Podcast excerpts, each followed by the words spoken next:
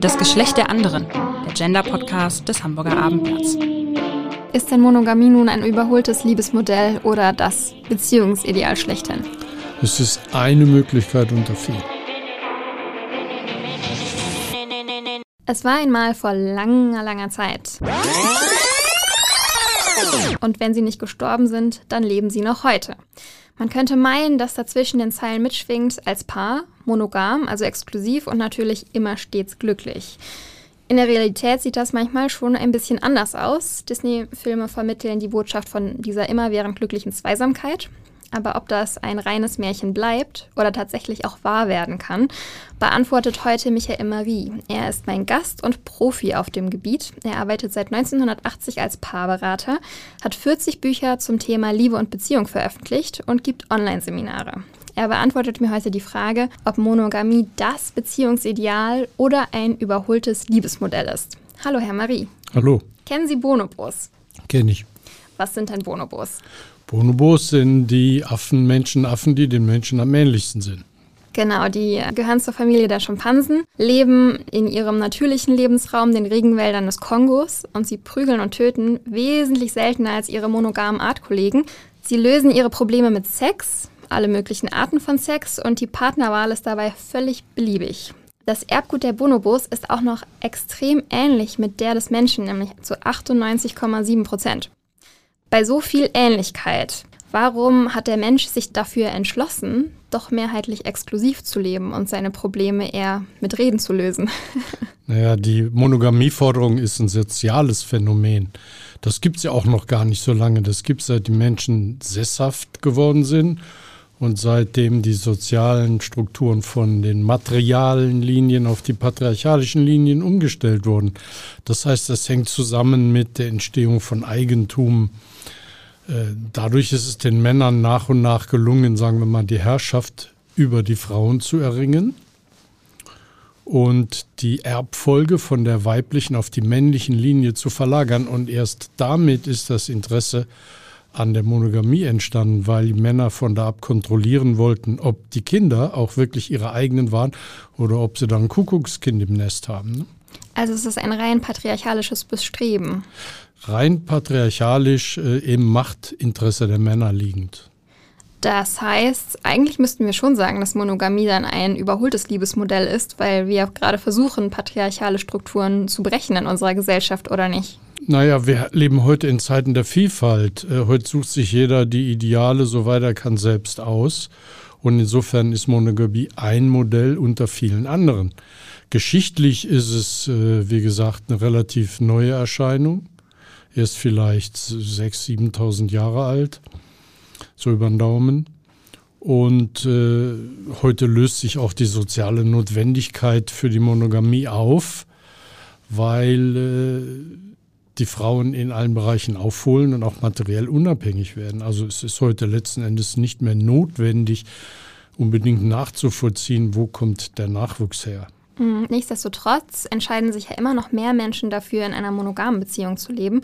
Was sind denn noch Gründe dafür, dass man sich eben für diese exklusive Beziehung entscheidet? Ja, das muss man im ganzen sozialen Zusammenhang sehen. Das ist das romantische Ideal. Das ist eine Verstrickung von materiellen Interessen. Das ist die Angst, verlassen zu werden. Das ist also, man kann da keine einzige äh, Ursache finden, sondern man muss die Zusammenhänge sehen.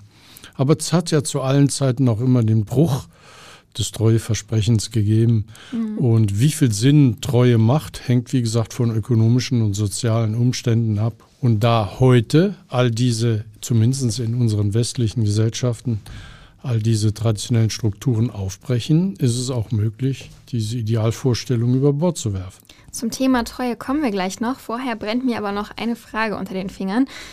Warum hat der Mensch denn heutzutage Sex? Was ist der Grund dahinter? Neben Begierde natürlich. das, viel, das kann man nur vielfältig beantworten. Erstmal ist Sex äh, ein biologisches Bedürfnis, wenn man so will, weil es drängt halt zur Fortpflanzung. Ja? Das aber geht immer weiter zurück. Man kann sich auch vorstellen, dass vielleicht in 50 oder 100 Jahren für die Fortpflanzung gar kein Sex mehr nötig ist. Das ist ja heute schon teilweise so dann ist Sex einfach ein Lustfaktor. Ne? Mhm. Also im Sex kann man auch sich selbst vergessen. Äh, man kann alle Vernunft äh, überwinden. Man kann äh, auf einer tieferen Ebene sich mit jemandem verbinden. Also es gibt ein ganzes Spektrum von Motiven. Mhm. Und es gibt natürlich auch immer noch das Motiv des Versöhnungsex, was dem den Bonobo-Affen vielleicht so ein bisschen ähnlich kommt, auch wenn es eher mit dem gleichen Partner ist oder mit der gleichen Partnerin. Innerhalb einer Beziehung, wenn es zu Stress kommt, ja, Versöhnungsex, vor allem dann, wenn, also je, je größer der Abstand, der psychische Abstand in der Beziehung wird, zum Beispiel durch Stress, durch Konflikte oder durch sonst was, je größer kann auch das Bedürfnis werden, diesen Abstand wieder zu überbrücken. Und da kann Sex eine Möglichkeit sein. Mhm. Schauen wir uns mal ein paar monogame Beziehungen an. Ähm, klar, Cinderella und Prinz Charming habe ich eben erwähnt, ist keine reale Beziehung, auch wenn sich das viele wünschen. Queen Elizabeth und Prinz Philippe, Jessica Biel und Justin Timberlake oder eben auch Oma und Opa und Mama und Papa sind in den meisten Fällen eben dann doch exklusiv unterwegs. Woher wissen Sie das? naja, also es gibt Studien, zum Beispiel von Parship, die besagen, dass ähm, die meisten Menschen tatsächlich in monogamen Beziehungen leben. Und wir kommen gleich noch zum Thema Untreue und Fremdgehen. Das sind auch ziemlich hohe Zahlen. Aber wie gesagt, gleich dazu. Ich glaube, neben diesen patriarchalen Strukturen sind eben auch die Themen Verlässlichkeit, Gewissheit, Vertrautheit, Beständigkeit Punkte, warum man sich für eine monogame Beziehung entscheiden sollte. Oder können Sie das widerlegen und sagen, nee, das ist schon alles auf patriarchale Strukturen zurückzuführen? Ja, die, gerade die, die, auch die Jüngeren, die heute monogam leben wollen, die leben halt seriell monogam. Das heißt, die wechseln ihre Beziehungen öfter, ein Leben lang äh, wer ist heute noch ein Leben lang mit demselben Partner zusammen? Ja? Man verspricht sich das am Anfang, man erhofft sich das große Glück davon und dann zeigen sich doch auf die Dauer die Grenzen dieses Ideals. Ne? Hm, was sind denn da die Nachteile von diesem Ideal? Wenn man heute über Beziehungen spricht, Beziehungen sind ja sehr viel komplexer als noch in den vergangenen Jahrhunderten. Da muss man im Grunde drei Liebesformen unterscheiden. Das ist die partnerschaftliche Liebe, das ist die freundschaftliche Liebe und das ist die emotional leidenschaftliche Liebe. Die partnerschaftliche Liebe, das ist das älteste Paarmotiv, das älteste Bindungsmotiv zwischen Mann und Frau. Äh, das hat halt Verlässlichkeit zur Grundlage. Da geht es um die Existenzsicherung, da geht es um Arbeitsteilung in, in Rollen, äh, Rollenteilung. Also der Mann kümmert sich um die Außenwelt, die Frau um die Innenwelt, die Familie. Das überholt sich allmählich. Äh, trotzdem gibt es immer noch materielle Verpflichtungen, Projekte, die man gemeinsam macht. Eine Familie zum Beispiel ist ein Partnerschaftsprojekt, gemeinsamer Besitz, äh, gemeinsame äh, künstlerische Projekte. Alles das können partnerschaftliche Projekte sein, also Bindungsmotive, aufgrund derer man sagt, ich liebe dich. Dann gibt es die freundschaftliche Liebe. Das ist die Liebe, die so beginnend mit der Romantik einsetzt die nicht der Existenzsicherung dient, sondern der Wesensförderung. Die freundschaftliche Beziehung ist wahrscheinlich eine der meistvertretetsten in der heutigen Zeit, oder? Nö, es kommen alle drei heute vor. Okay. Ne? Aber ich führe erstmal die freundschaftliche aus. Also die freundschaftliche Liebe dient der Unterstützung der persönlichen Entwicklung des anderen. Die beruht auf Wesensfaszination. Ich finde die so toll, weil du so bodenständig bist oder weil du so leicht bist, so, so, so fröhlich immer oder so tiefsinnig oder sonst irgendwas. Und dann gibt es die emotional leidenschaftliche Liebe. Das ist die, die nach Intimität sucht, also sexuell, erotisch oder emotionaler Nähe sucht. Und äh, in heutigen Beziehungen kann jede dieser drei Bindungsformen vorkommen. Sie können auch mal eine Weile lang zusammen vorkommen. Aber sie beißen sich gegenseitig. Das heißt, je partnerschaftlicher zwei miteinander leben, je weniger anziehend werden sie füreinander. Man kann ja nur begehren, was man nicht hat, aber was man hat, das begehrt man nicht mehr. Mhm. Das heißt, in streng monogamen Beziehungen, sagen wir mal heute, die diesem Ideal schwer folgen, nimmt die erotische Anziehung ab. Und das kann dann zum Problem werden. Das kann dann eben dazu kommen, dass man in bestimmten Bereichen nicht mehr erfüllt ist. Und wenn man sexuell nicht erfüllt ist, dann kommen wir jetzt zum großen Thema, nämlich zum Thema Untreue. Wo beginnt denn Untreue? Im Kopf, beim Flirt, beim Küssen, beim Sex? Also Treue äh, kann heute jedes Paar für sich selbst definieren. Sexuelle Untreue beginnt natürlich da, wo sich mein sexuelles Interesse auf einen anderen Partner, eine andere Partnerin richtet. Ne? Aber was Treue ist, Treue kann einfach heißen, Äh, wir gehen vielleicht zusammen ins Swingerclub und äh, bleiben uns aber, wir bleiben aber zusammen. Treue kann auch heißen, wenn, äh, wenn du mit jemand anderem ins Bett gehst, will ich davon nichts wissen. Ich will nur, dass wir zusammenbleiben. Treue kann auch genauso gut heißen, ich will gar nicht mal, dass du jemand anderen hinterher schaust oder jemand anderen attraktiv findest. Also was letztendlich Treue ist, ist nicht mehr äh, per se definiert und vorgegeben. Das aber wenn man sagt, ähm, ich möchte gar nicht, dass du jemand anderem hinterher schaust, das ist für mich schon untreue, ist das schon toxisches Verhalten oder würden Sie sagen, das ist noch normal? Auch was normal ist, legen heute Paare fest. die Norm gibt es nicht mehr.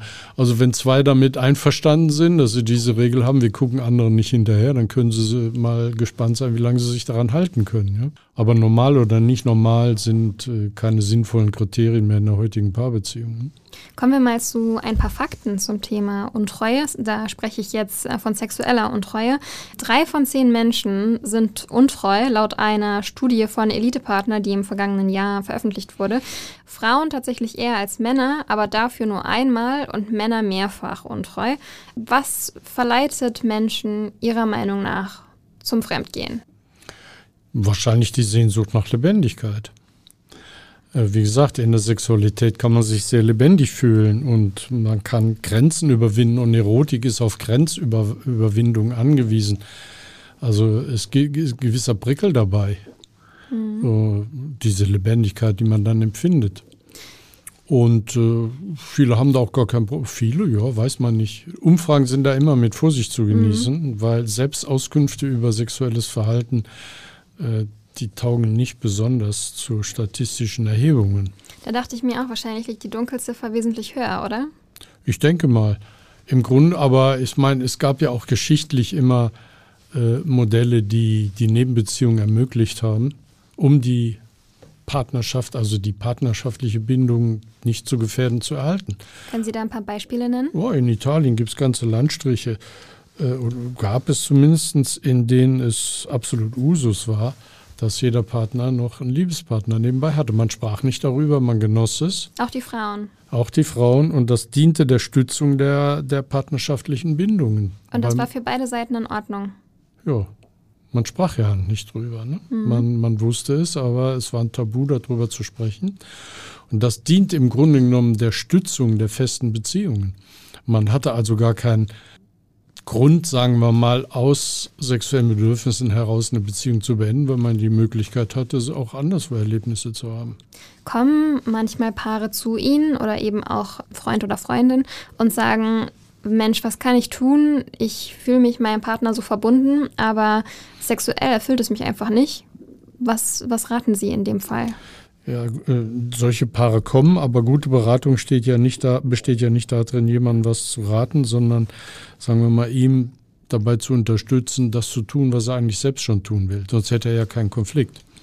Also wenn dann Paare kommen, dann kann man nach den Motiven suchen. Man kann danach suchen, ob in ihrer Beziehung noch, sagen wir mal, diesen Begriff sexuelles Potenzial vorhanden ist.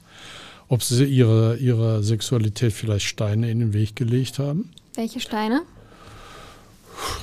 Streit in anderen Bereichen, unfreundschaftliches Verhalten oder unpartnerschaftliches Verhalten. Also nehmen wir mal an, äh, ein Partner, der das Dreifache verdient, aber von mir die gleiche Miete verlangt. Mhm. Weiß ich nicht, ob man dann mit dem unbedingt sofort ins Bett gehen will oder ob man da nicht ein Ressentiment entwickelt und sich ungerecht behandelt fühlt und wütend auf den ist. Also es gibt alle möglichen Steine, die man der Sexualität in den Weg legen kann. Äh, es gibt auch Potenziale vielleicht, die nicht ausgeschöpft sind. Die kann man dann in den Fantasien finden. Aber die Vorstellung, dass eine gute Beziehung automatisch auch auf Dauer guten Sex bieten müsste, die ist äh, abwegig. Man kann eine tolle Beziehung haben, ohne dass sie einen sexuellen Schwerpunkt hat. Reden wir mal über das Thema offene Beziehung. Wenn die Sexualität nicht mehr erfüllt werden kann in der eigenen Beziehung, man aber mit dem Partner zusammenbleiben will, dann kommt es zur Diskussion, ob man vielleicht über eine offene Beziehung nachdenkt, vielleicht auch eine Ehe öffnet. Was spricht dagegen? Also eine offene Beziehung bedarf einer, einer sehr viel intensiveren Kommunikation, einer sehr viel intensiveren Öffnung zueinander, um das Vertrauen zu behalten. Wer nicht in der Lage ist, äh, sagen wir mal, sehr intim zu kommunizieren, für den wird es dann schwierig. Das heißt, Sie würden schon sagen, wenn man den Schritt wagt zu öffnen, dann muss alles auf den Tisch. Nee, alles kann so und so nie auf den Tisch. Äh, aber es besteht ein höherer, äh, sagen wir mal, Rückversicherungsbedarf, dass man noch zusammen ist. Ne, wenn, wenn der andere jetzt gerade von seinem äh, Date kommt und dann muss man eben irgendeine Form von Nähe wieder erleben, damit man das Gefühl weiter hat, zusammen zu sein. Und dafür ist Kommunikation verbal, aber auch nicht verbal eben nötig. Gibt es da Grenzen in der Kommunikation? Die Regeln legen Paare am besten selbst fest. Also wenn ein Paar zu mir kommt und sagt, äh, wir wollen unsere Beziehung öffnen, wie macht man das? Dann versuche ich herauszufinden, was die Vorstellungen und die Ängste sind. Und dann kann eine Regel zum Beispiel sein, äh, ich, selbst wenn du mich fragst, wie ist der andere oder wie ist die andere denn im Bett, darauf werde ich nie antworten. Ja, okay, ist okay, dann ist das eine Regel. Ne? Oder ich werde dich nie fragen, wie ist der andere denn im Bett besser oder schlechter oder all diese seltsamen mhm. Fragen, die dann gestellt werden können. Die Regeln legt man dann am besten selbst fest. Wie reagieren Sie dann darauf, wenn jemand Eifersucht und Verlustängste entwickelt? Na, man kann auch dafür äh, danach suchen, wie das Paar damit umgehen will. Also es, ich hatte mal ein Paar in der Beratung, da äh, sagte sie, okay, äh, wenn du jetzt mit einer anderen Frau zusammen bist und ich kriege zu viele Ängste, dann will ich dich anrufen können und will ich nicht, dass dein Handy ausgestellt ist. Mhm. Und darüber ging dann eine Diskussion. Und er hat dann gesagt, aber ich kann nicht mit einem anderen schlafen, wenn mein Handy angestellt ist und ich damit rechnen muss, dass du anrufst. Ja. Also da wurde schon mal eine Stunde drüber diskutiert. Und dann gab es dann die Regelung, dass äh, eben abends in einer gewissen Zeit er erreichbar ist. Und das musste er auch dann seiner äh, Nebenbeziehung gegenüber vertreten. Also das ist eben der erhöhte Kommunikationsbedarf. Ist Nebenbeziehung ähm, mehr als Affäre oder ist das einfach ein Synonym dafür? Nebenbeziehung wäre mehr als, eine, als, eine, als ein One-Night-Stand. Nebenbeziehung würde auch auf Liebe beruhen, eben auf einer anderen Form von Liebe, vielleicht mehr auf einer erotischen Liebe als auf einer partnerschaftlichen. Also polyamorös schon, nicht einfach reine Leidenschaft. Na, die Polyamorösen, die haben ja den Anspruch, dass sie jeden der Partner lieben. Die unterscheiden dann nicht unbedingt äh, partnerschaftliche Liebe und erotische Liebe, sondern die sagen, erotisch liebe ich beide oder alle drei. Gibt es denn einen Trick, wie man Eifersucht und Verlustängste im Griff behalten kann? Man kann herausfinden, wo die Möglichkeiten und Grenzen sind. Tricks gibt es ja nicht. Eifersucht ist ein mächtiges Gefühl, das unmittelbare Bezüge zur frühesten Kindheit hat. Also Überlebensängste sind da drin. Aber man kann sagen, wie gehen wir denn jetzt damit um?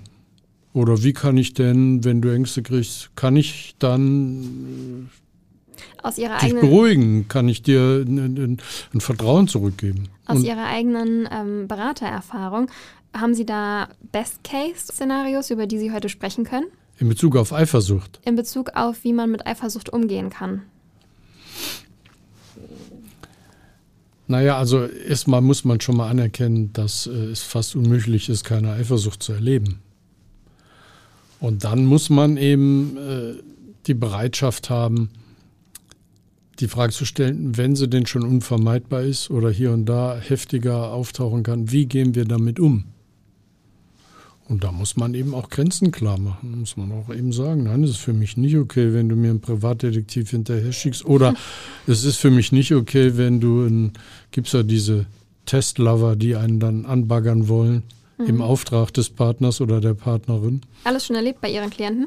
Das ist auch schon mal vorgekommen, dass er natürlich auch ein großer Treuebruch, ne? wenn, wenn mir so ein Detektiv oder so eine Detektivin auf den Hals gehetzt wird, um festzustellen, ob ich treu bin oder nicht. Das ist dann schon extrem. Allein das könnte schon zum Ende einer Beziehung führen. Ne? Was noch ein viel größerer Treuerbruch ist als der sexuelle, mögen manche sagen. Kann durchaus so empfunden werden. Ja. Wer will denn eher öffnen? Frauen oder Männer, jüngere oder ältere, Beziehungserfahrene oder Unerfahrene? Also Frauen haben vielleicht äh, das, das, größere Problem damit, das zuzugeben. Aber äh, ich würde auch schon sagen, dass Frauen vielleicht sogar sexuell aktivere Geschlecht sind. Mhm. Also die ganzen Mythen da über die sexuelle Zurückhaltung der Frau, das ist inzwischen alles widerlegt, das kann man alles vergessen. Das ist nicht nur bei den Bonobos so, das ist auch bei den Menschen so. Das sagen ja auch Statistiken. Frauen haben im Leben mehr Sexualpartner als Männer, wenn ich richtig informiert bin. Wie gesagt, Statistiken sind da schwierig äh, aufzustellen, aber es gibt keinen Grund, warum Frauen weniger äh, sexuell aktiv sein sollten. Und äh, gibt auch einige Wissenschaftler, die oder Wissenschaftlerinnen, die da geforscht haben und die sagen, Frauen sind eigentlich sexuell aktivere Wesen. Aus Ihrer Beratererfahrung, wann schadet denn das Öffnen einer Beziehung? Wenn man nicht damit klarkommt. Und wann kommt man nicht damit klar? Ich, ich möchte Sie einmal festnageln. Aber das sind alles Fragen, man kann ja nicht für äh, alle Beziehungen oder eine Beziehung sprechen. Beziehungen sind heute individualisiert. Und äh, da muss man in die einzelne Beziehung reingucken. Was schadet dieser Beziehung? Also dieser speziellen Verbindung der beiden Menschen. Womit kommen die klar und womit kommen die nicht klar? Wann hatten Sie denn den letzten Fall? Wo was der Fall war? Ähm, das, die Frage nach der Öffnung und wie man damit umgeht. Ach, das ist vielleicht ein halbes Jahr her. Wie haben die beiden das dann gelöst? Naja, die äh, haben erstmal zugestimmt, dass sie vielleicht sich dafür Regeln setzen sollten. Und dann sind sie in diesen Prozess der Regelsetzung gegangen und seitdem sind sie nicht wiedergekommen. Das kann bedeuten, sie haben gute Regeln gefunden. Das kann aber auch bedeuten, sie haben im Laufe dieser Regelsetzung festgestellt, dass ihnen der Aufwand vielleicht viel zu groß ist. Wie oft waren die bei Ihnen? Dreimal monogame Partner oder ähm, Menschen, die eher in diesem konventionellen Liebesbild stecken, würden jetzt wahrscheinlich einwerfen, das ist ja nur ein Zeichen dafür, dass die Generationen heutzutage immer bindungsunfähiger werden, können nicht einmal Ja sagen und springen hin und her. Ähm, ist das ein Argument? Das Nein, das so ist überhaupt kein Argument, das ist Unsinn. Wieso? Naja, was heißt denn Bindungsfähigkeit? Wenn Sie vor 100 Jahren geguckt haben, unsere Großeltern, sagen wir mal, äh, oder, oder Urgroßeltern, was für Beziehungen die hatten.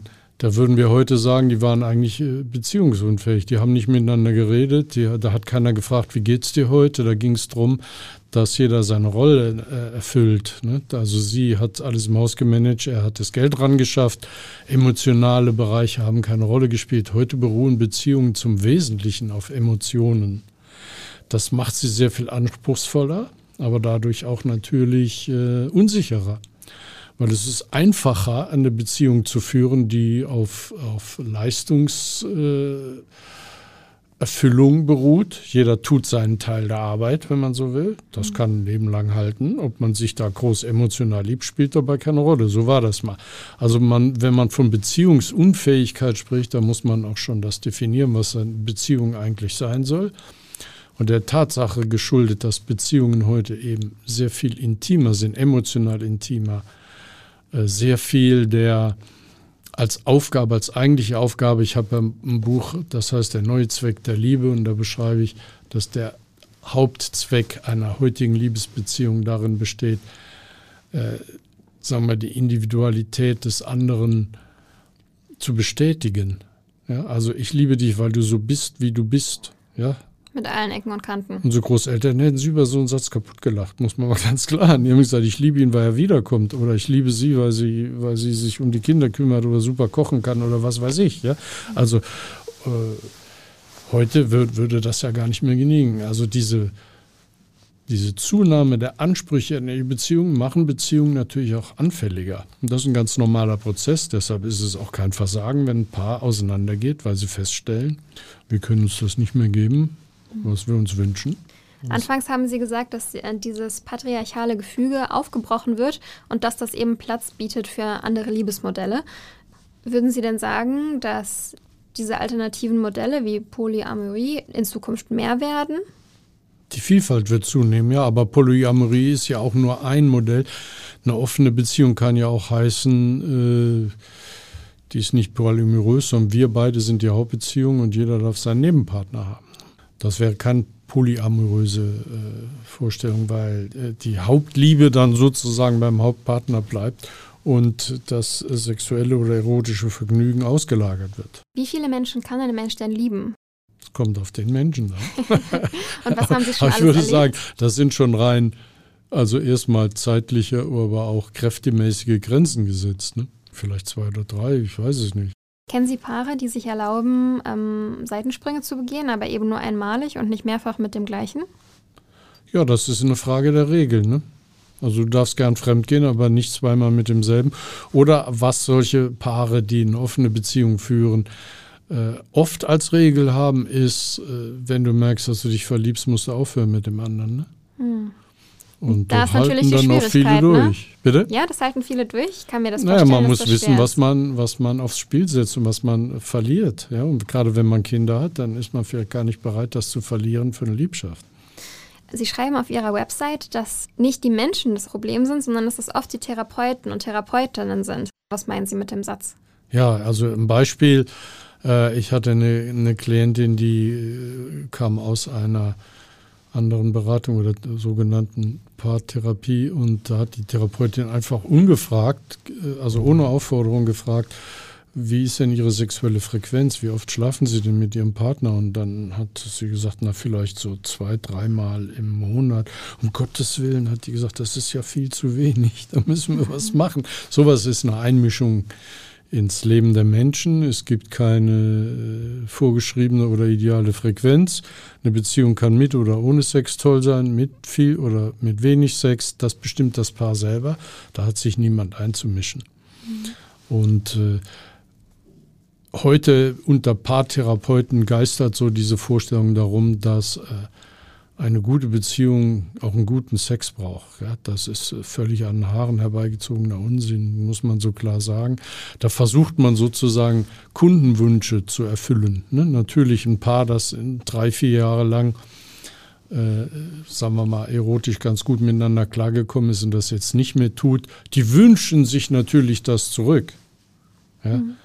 Aber wenn man dann vielleicht mal danach sucht, was war eigentlich das Motiv für eure Beziehung, stellt man fest, dass die oft ein partnerschaftliches Motiv hatten und gar kein erotisches zusammenzukommen. Also dann könnte man vielleicht sich darauf einigen, dass die Erotik nie der Schwerpunkt in unserer Beziehung war. Warum sollte es dann zukünftig werden? Wir können auch zusammenbleiben, wenn Erotik nicht der Schwerpunkt ist. Andererseits Leute, die äh, feststellen, dass sie einen äh, erotischen Schwerpunkt haben, die haben dann oft Probleme, partnerschaftliche Bindungen miteinander einzugehen, zum Beispiel eine Familie zu gründen ne?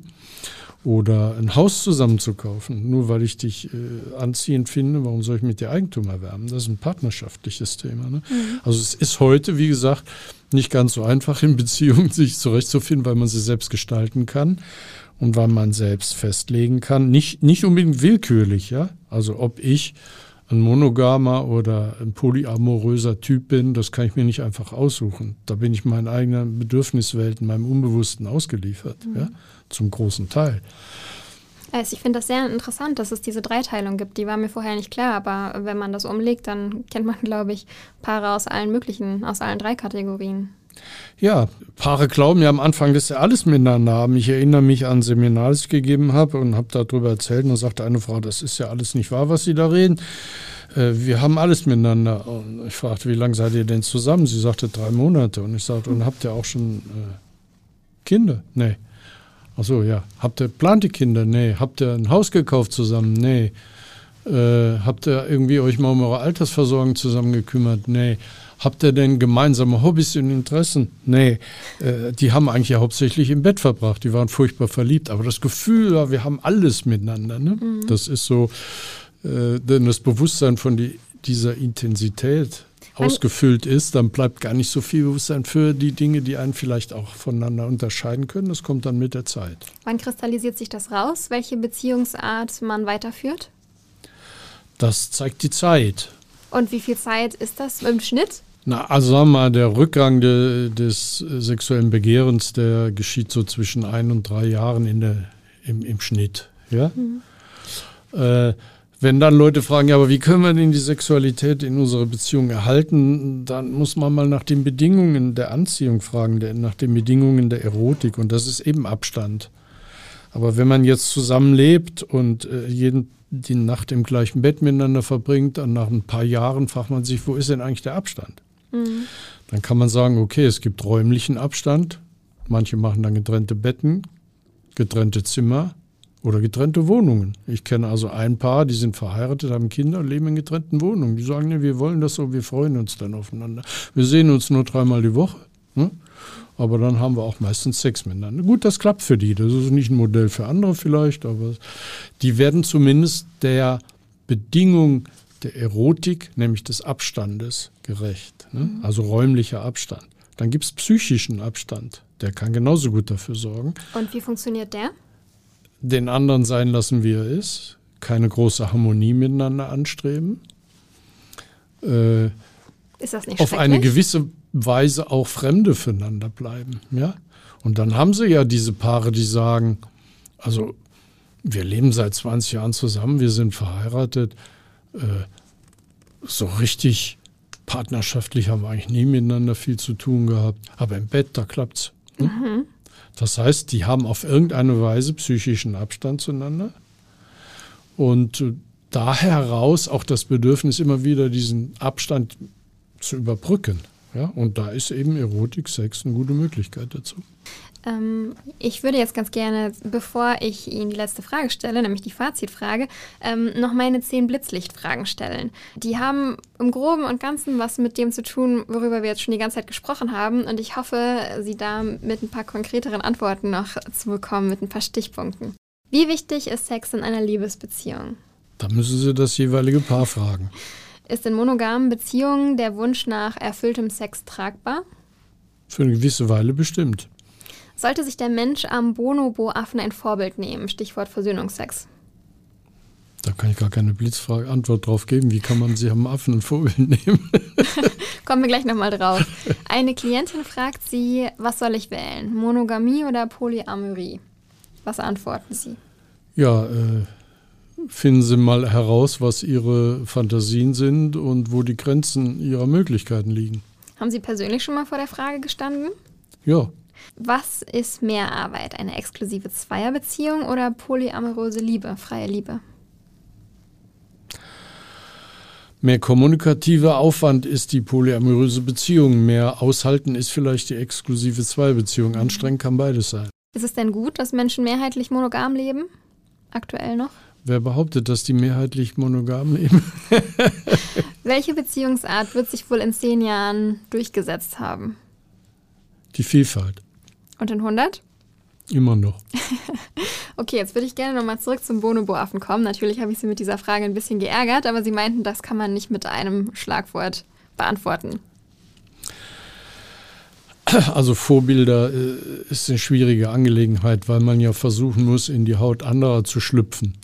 Es ist eigentlich besser, äh, sich mit sich selbst zu befassen und vielleicht ehrlich die Möglichkeiten und Grenzen zu mhm. erkunden, die einem gegeben sind. Wie gesagt, man kann sich viel vornehmen, ob äh, die Gefühlswelt dabei mitspielt. Davon darf man sich überraschen lassen. Die Gefühlswelt macht einem mehr Vorschriften, als man selber der Gefühlswelt machen kann. Wie meinen Sie das? Das Unbewusste hat einen großen Einfluss. Mhm. Ich kann irgendwas toll finden, aber ich kann feststellen, dass meine Gefühle dabei nicht mitspielen.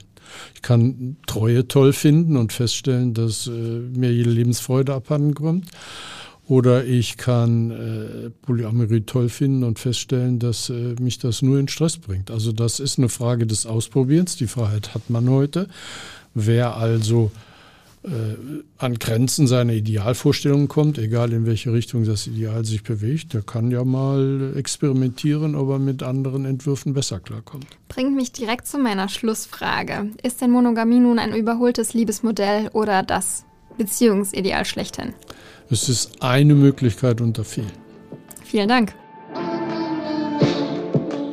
Weitere Podcasts vom Hamburger Abendblatt finden Sie auf abendblatt.de slash podcast.